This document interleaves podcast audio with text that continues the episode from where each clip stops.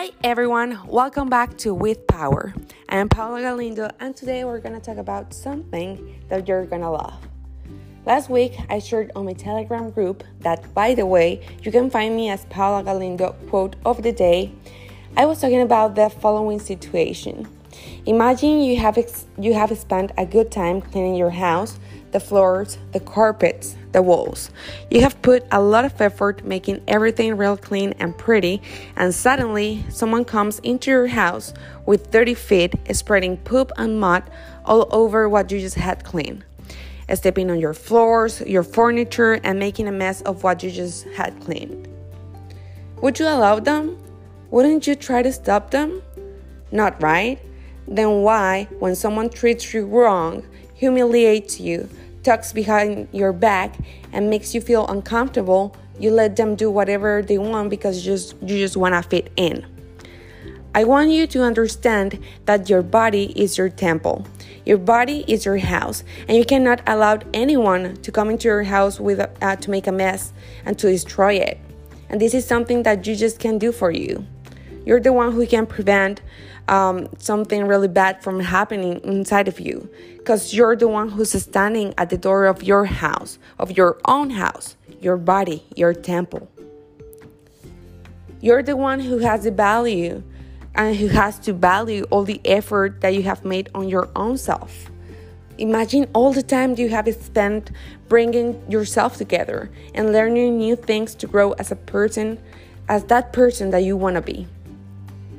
Take into account all the work that you have put, all the work that you have put into yourself emotionally and spiritually or all the effort that you have to put into your workouts to bring out the best version of you.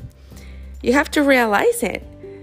And you have to realize the long journey that you have uh, that you have had just to take care of yourself.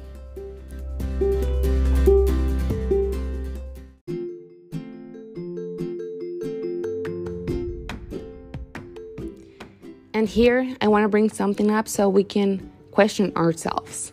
Why always the critics and the hate comments are the ones that are louder? And I'm telling you this because I have to face it in my job. When I get really nice comments, for me it's just normal. But when I get hate comments, I like to focus on them. For me it's really hard not to not to please everyone. And that's something that I have to work on because I cannot allow those comments to get into my mind. Today, I invite you just to bring into your mind those comments that are actually building you and making you a better person. Silence those exterior vo- voices that make you feel less and unworthy. We're all going to have people that agrees with us and that love us the way we are, but also we're going to have people that they just don't want to. And we cannot change them. What we can change is how we react to those comments and which ones we're really allowing to sow a seed into our minds. It's a decision we gotta make. It's up to you. Not letting any external opinion about you become your own opinion about you. You have the power to choose. Gandhi said, I will not allow anyone to walk through my mind with their dirty feet. And that's something that we have to apply. You, ha- you have the power to choose. If someone tells you you're ugly, you're not useful, you're not talented, don't take it personal.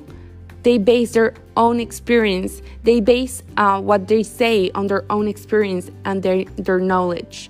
But it's not the truth, it's their truth, not your truth. Make louder those, those voices from that people that loves you, from your mom, your boyfriend, your colleagues, from those who wants to see you every time even better and bigger. Don't let anyone with dirty shoes to get into your house. Keep on working on yourself and bringing out the best version of you. It's time to protect your own self and energy. I believe in you. You can do it. You can work on your insecurities and you can build that dream life. Treat yourself like your own best friend.